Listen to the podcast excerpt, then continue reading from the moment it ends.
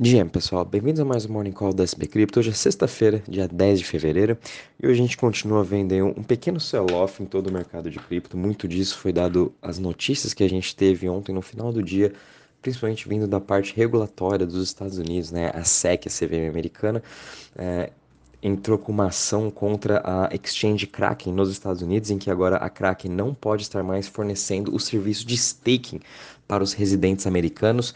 Lembrando que a Kraken também tem a sua subsidiária offshore, na qual ainda vai poder fazer toda essa operação de staking. Porém, o problema ficou realmente nos Estados Unidos. A gente viu até a Coinbase uh, já enviando mensagens, tweets, que eles vão lutar contra a SEC em relação a essa proibição de uh, staking dentro dos Estados Unidos. Né? Então, uh, isso aí trouxe essa bastante volatilidade, sem falar que agora a Paxos né, também está sendo investigada e agora essa questão regulatória aí pegou um pouco mais forte no mercado como um todo, que já era até previsto esse ano de 2023 ser um ano também com bastantes notícias de regulamentação vindo dos Estados Unidos, da Europa, do mundo todo contra e também a favor de cripto. E com isso, a gente teve aí esse pequeno sell-off, a gente ainda continua vendo o mercado como um todo caindo 3,95%, mas também já era até muito previsto isso, né? Eu já vinha falando algumas semanas em que a gente já precisava assim de uma pequena correção, e obviamente essas correções vêm um pouco até junto com notícias. Então a gente está vendo hoje o Bitcoin caindo 3,48% a 21.900 dólares. É importante que ele ainda continua acima da sua região da média móvel de 200 períodos, onde ela está ali na, no, na região dos 19.726. É normal agora a gente ter esse pullback do Bitcoin voltando na região dos 20 mil dólares, 21 mil, para depois ele voltar a, a renovar as suas máximas. Ethereum também é a mesma coisa, caindo 5% a 1550. O Ethereum está sendo um pouco mais afetado muito disso por conta que Coinbase e Kraken eram uma, e uma das líderes de staking de Ethereum nos Estados Unidos e agora a Kraken vai ter que encerrar esse serviço, então estão fazendo todo o unstaking de Ethereum que os clientes deles possuem para depois eventualmente esses clientes estarem aí fazendo outros tipos de staking em outros lugares ou também uh, vendendo o seu Ethereum, que muita gente está vendo agora pode ser um pouco dessa venda. BNB caindo 4,65% a 307 dólares, Ripple Caindo 1,87% a 0,38%, Cardano caindo 6,21% a 0,36%, Polygon caindo 3,93% a 1,26% e Dogecoin caindo aí 6,57% a 0,08%. Já em relação às maiores altas das últimas 24 horas, a gente está vendo aí Rocket Pool continuando essa sua excelente alta, subindo mais 16% hoje a 54 dólares, seguido de a, a subindo 3,71% e Decred subindo 0,11%. Já em relação às maiores quedas nas últimas 24 horas, a gente continua vendo a DYDX corrigindo bem, hoje está caindo mais 13,58%, seguido de The Graph caindo 12,43% e Render, Render Token caindo 10,77%. No geral, ainda até que foi uma semana positiva para todo o mercado, a gente teve aí diversas criptos renovando, conseguindo ainda né, renovar as suas máximas e até mesmo se mostrando resiliente durante essas correções, sendo elas aqui, né, a, a narrativa de uh, AI continua muito forte, então a gente teve a Gix que subiu 126 na semana, seguindo de The Graph subindo aí 64%. Depois a gente teve as, as criptos Liquid Staking Tokens, que principalmente agora com essas notícias da CVM americana, elas vão conseguir se beneficiar muito mais. Eu vou, eu vou falar um pouquinho mais daqui a pouco. Então a gente teve Rocket Pool, Lido e Frax Shares. Ambas as três subindo aí quase mais de 20%. Então a narrativa de DeFi, de Liquid Staking Tokens, continua muito forte. Já em relação às maiores quedas nos últimos 7 dias, a gente teve aí Phantom, que caiu 25%, seguido de Aptos, caiu 21,47% e DYDX caindo aí 18,74%. Essas três, obviamente, já subiram em mais de 100% nos últimos 30 dias, então é mais do que normal a gente ver uma correção maior nesses tokens que tiveram uma performance aí bem maior em relação a todo o mercado de cripto. Quando a gente já vem para a questão do Crypto Fear Index, estamos aqui em 48 pontos, o sentimento está neutro, né? obviamente com as notícias de ontem à noite, é, os sentimentos dos investidores mudaram bastante, todo mundo agora está puto com a CVM americana, mas mesmo assim, é, esse sell-off também é um pouco mais do que normal, a gente voltar para neutralidade, isso também é muito importante, a gente não pode ficar aí há mais de um mês nessa questão de greed, né? nessa ganância, sendo que ainda a gente possui aí algumas travas né, para realmente voltar a ter esse próximo bull market.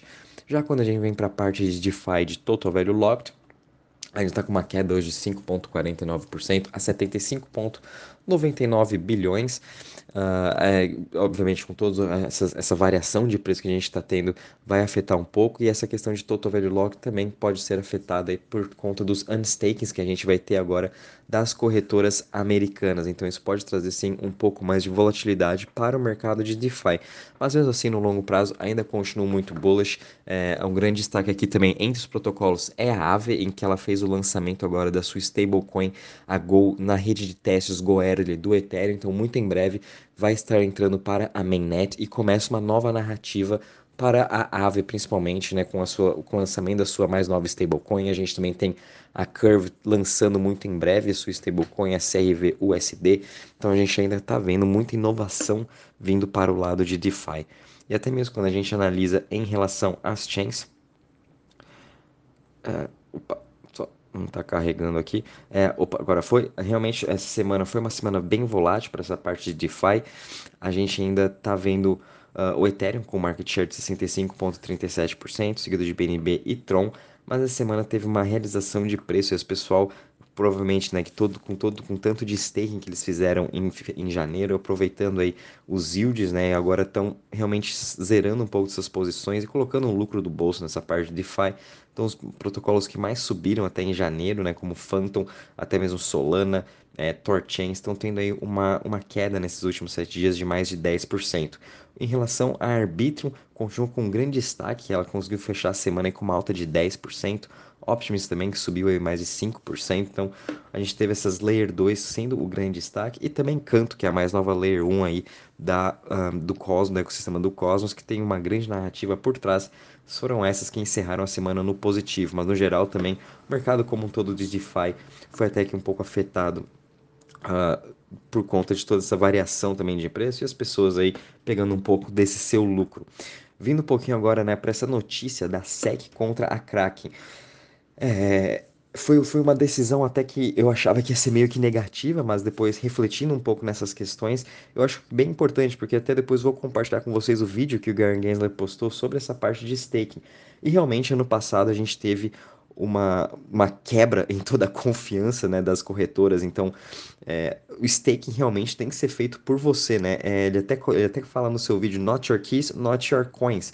Então, até que realmente todas as corretoras no mundo, né? Eu acho que não precisa ter uma, uma regulação da CVM ou de ninguém. As corretoras mesmo têm que partir deles mostrarem 100% de transparência para daí sim a CVM americana, a SEC ou na Europa, aqui mesmo no Brasil, né, a nossa, CV, a nossa CVM, eles verem que realmente as corretoras são 100% transparentes, eles não estão usando os fundos dos clientes para outra coisa além de 100% fazer staking e também não está tomando nenhum FIIs a mais para os clientes, né?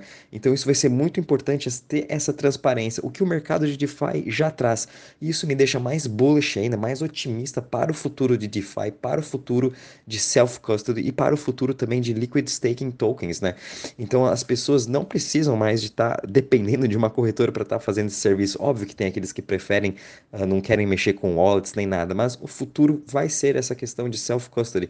E a gente está caminhando cada vez mais para isso, né? A gente está vendo soluções agora de novas wallets surgindo, como por exemplo a Guide, né, que é uma, que é uma, uma wallet agora sendo construída pela Polygon, que está facilitando essa entrada de novas pessoas, eles também estão facilitando essa questão de staking. A gente teve a MetaMask implementando agora que a gente consegue fazer staking com um clique dentro da sua wallet, a gente também tem TorChain, é, tem outros protocolos de DeFi que estão cada vez mais facilitando a, a parte dos swaps, parte de stakes. Então, é, isso vai ser meio que negativo nesse curto prazo para as corretoras centralizadas, mas mesmo assim, isso exige que elas mostrem esse 100% de transparência. A solução hoje já existe para que, que é DeFi. Eles implementarem, por exemplo, uh, o Chainlink com a parte de Proof of Reserves, mostrar realmente quem está fazendo staking, onde está sendo feito esse staking e ter 100% da transparência. Então, acho que no longo prazo tudo isso vai ser muito positivo, isso vai ajudar mais ainda as pessoas se tornarem mais descentralizadas e aprenderem a fazer custódia própria, o que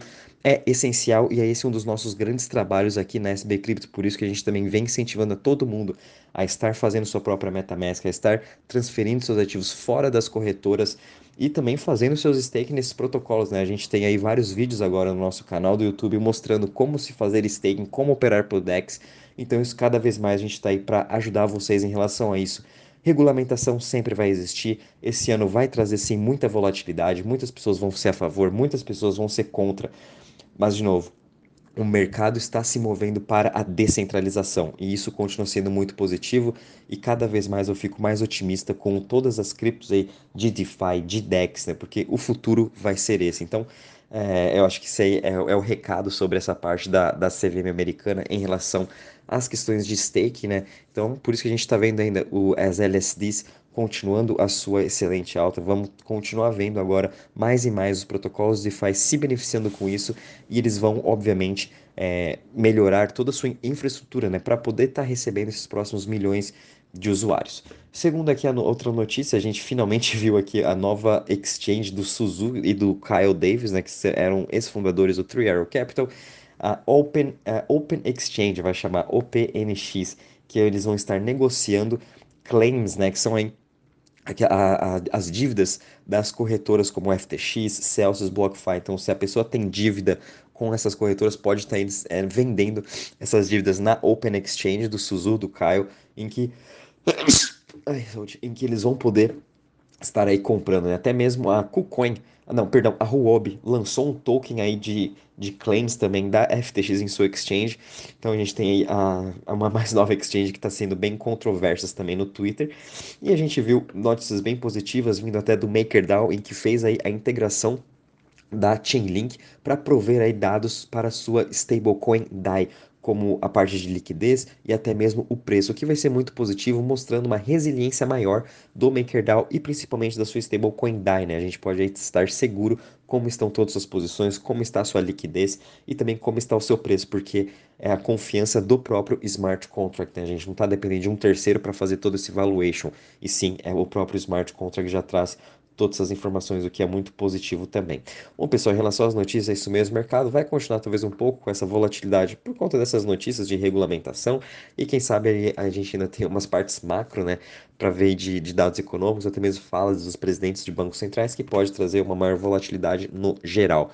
Mas finalizando aí, pessoal, realmente sou ainda muito positivo com essa parte de DeFi de staking mesmo, a gente, nós mesmos fazer o nosso próprio staking e também de custódia própria. Eu ainda estou muito positivo com isso e cada vez mais as pessoas vão começar a migrar para a sua custódia própria. Qualquer novidade, aviso vocês. Um bom dia e bons trades a todos.